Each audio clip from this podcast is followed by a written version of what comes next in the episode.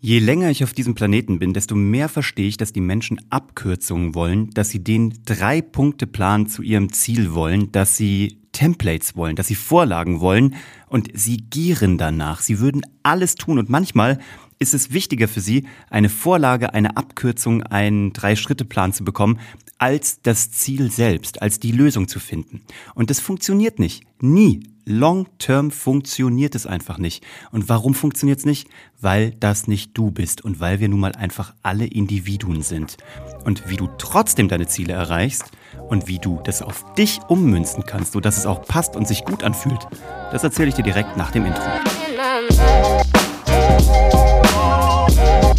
Herzlich willkommen zu Hashtag Happylist, der Podcast, der sich gerade ein bisschen darüber aufregt, wie die Menschen die Biografien bei LinkedIn gestalten. Das hat mich heute Morgen dazu getrieben, diesen außerplanmäßigen Podcast für dich aufzunehmen. Ich weiß nicht, ob dir das aufgefallen ist. Wenn du mal durch LinkedIn durchscrollst, so, dann haben die Leute immer unter ihrem Namen einen Slogan stehen. Und dieser Slogan soll ganz äh, hart verkaufen, was du halt gerade machst, was du tust und wofür du stehst. Und achte mal drauf, bei gefühlt 80 Prozent der Menschen, die jedenfalls so in meiner Timeline aufpoppen, steht immer, ich helfe Menschen dabei, keine Ahnung, den ROI zu verbessern, ihren Online-Shop besser zu skalieren, die besseren Mitarbeiter zu finden. I don't know, wobei die allen Leuten helfen. Ich finde es ja gut, dass die den Leuten helfen. Ich finde es ja auch schön, diese klaren Versprechen zu machen.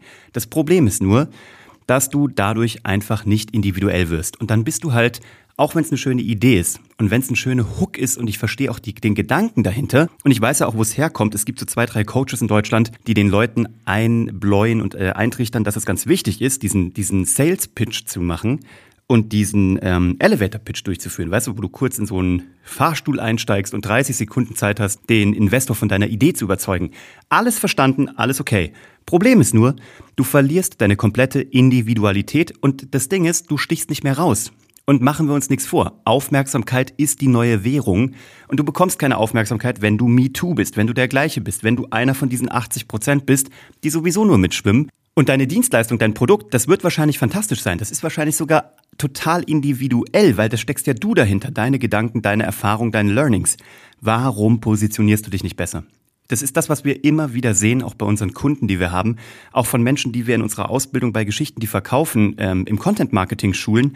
Es ist ja alles schon da. Du bringst ja alles schon mit. Du hast ja Wahnsinnswissen, du hast Skills, du hast Erfahrungen, du hast äh, Ausbildungen gemacht, du hast Erfolge gefeiert, du hast aber auch die richtigen Fehler gemacht. Das heißt, du weißt schon, was nicht funktioniert und du weißt sogar auch schon, was funktioniert. Du kannst also richtig helfen. Warum stellst du es nicht gescheit ins Schaufenster? Das ist das, was wir immer wieder sehen. Die Menschen haben alles schon da im Lager, aber sie dekorieren das Schaufenster falsch.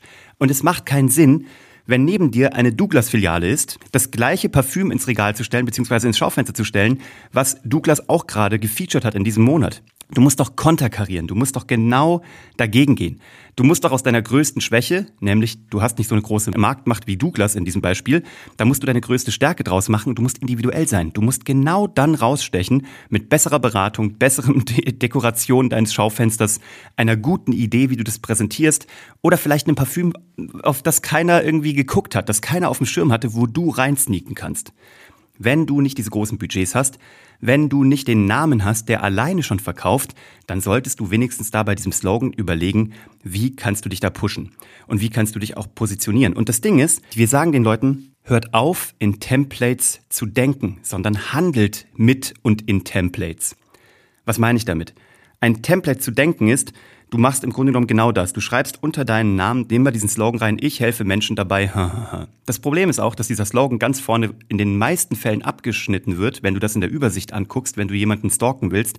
Du liest nicht mal weiter, du siehst nur, ich helfe Menschen bei und dann ist es meistens abgeschnitten oder du liest noch Online-Shop.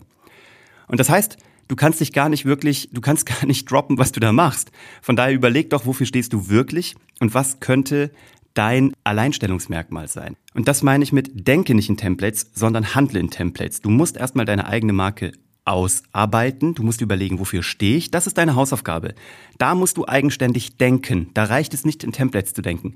Wo du die Templates reinholen kannst, die Vorlagen, die Systeme, das ist in deinen Handlungsweisen dass du zum Beispiel, wenn du Content Marketing machst und immer ein Videoformat entwickelt hast zum Beispiel, dann kannst du natürlich eine Vorlage bauen in deinem Schnittprogramm, wo du immer nur noch das frische Video reinziehst, aber der Hintergrund ist immer gleich.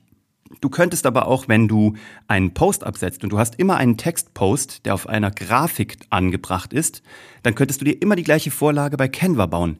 Da darfst du Vorlagen und Templates so viel benutzen, wie du lustig bist, aber bitte nicht beim ersten Schritt. Nicht bei der Entwicklung deines, deines Kerns, deiner, deines Nukleus, deiner DNA, deines Businesses, sondern erst, wenn es in die Exekution geht. Weil vorne, da musst du was anbieten. Da reicht es nicht mehr MeToo zu sein. Da reicht es nicht mehr Copycat zu sein. Hinten in der Ausführung kannst du es dir so einfach machen wie möglich, damit du auch viele Tasks hinbekommst, damit du deinen Kunden auch eben Vorlagen geben kannst, nachdem ihr sie gemeinsam auf den Kunden angepasst hat. Auch Abkürzung das Thema. Long-term funktionieren Abkürzungen nie. Ich weiß nicht, wie lange du schon Business beobachtest oder selber machst. Ich habe jetzt einige Geschäftsformen durch in meinem Leben, bin in vielen Firmen aktiv und investiert und auch operativ tätig und darf auch einige beraten, wie du weißt. Und alles, was nicht funktioniert, ist, wenn du es mit einer Vorlage abkürzen willst. Du kannst hacken, du kannst, du kannst Methoden finden, die ähm, schlauer sind als andere weil du dir Gedanken gemacht hast, aber auch das ist dann wieder nicht in einer Vorlage gedacht, sondern du probierst dir die Vorlage zu hacken. Du probierst eben mit einer eigenen Herangehensweise, mit deinen eigenen Gedanken ein Template zu knacken. Das ist was anderes. Das ist Growth Hacking. Das kannst du gerne tun. Aber wenn du Long-Term Erfolg haben willst, dann musst du irgendwann Prozesse aufsetzen. Das sind deine Templates, die, über die musst du nachgedacht haben und dann kannst du sie ausrollen und dann kannst du daran arbeiten, dass dieser Erfolg kommt. Wenn du dahin sprintest, wirst du einmal kurz hinsprinten, aber danach wirst du überholt werden von den Marathonläufern. Die haben einfach die längere Puste, weil die sich einfach konstant auf das Richtige vorbereitet haben und jeden Tag getan haben und die sind nicht mehr einzuholen, wenn die an dir vorbeigezogen sind. Also denke und handle wie ein Marathonläufer, Du darfst mal sprinten, wenn du dich gerade dazu gut fühlst, wenn du die Energie hast, wenn du mal kurz einen, einen Hack hast, wenn du eine Idee hast, die du ausprobieren möchtest, die dich vielleicht an der Konkurrenz vorbei katapultiert. Dann nutz das. Dann geh in den kurzen Sprint und danach verfällst du wieder in den Marathon, in deinen gewohnten Rhythmus und wirst dadurch alle anderen hinter dir lassen. Das ist ein Versprechen. Das kann ich dir aus bestem Wissen und Gewissen der letzten 20 Jahre Unternehmertum so mitgeben. Und ich wünsche dir, dass du es umsetzt. Und wenn du jetzt äh, was in deinem LinkedIn-Profil stehen hast, womit du noch nicht ganz zufrieden bist, dann ändere das jetzt. Mach das jetzt noch an diesem Wochenende. Überleg dir an diesem Wochenende, wofür stehe ich wirklich und wie will ich gesehen werden. Und dann verkauf dich auch so. Dekorier einfach mal dein Schaufenster um. Viel Spaß dabei, weil das macht auch saumäßig viel Spaß.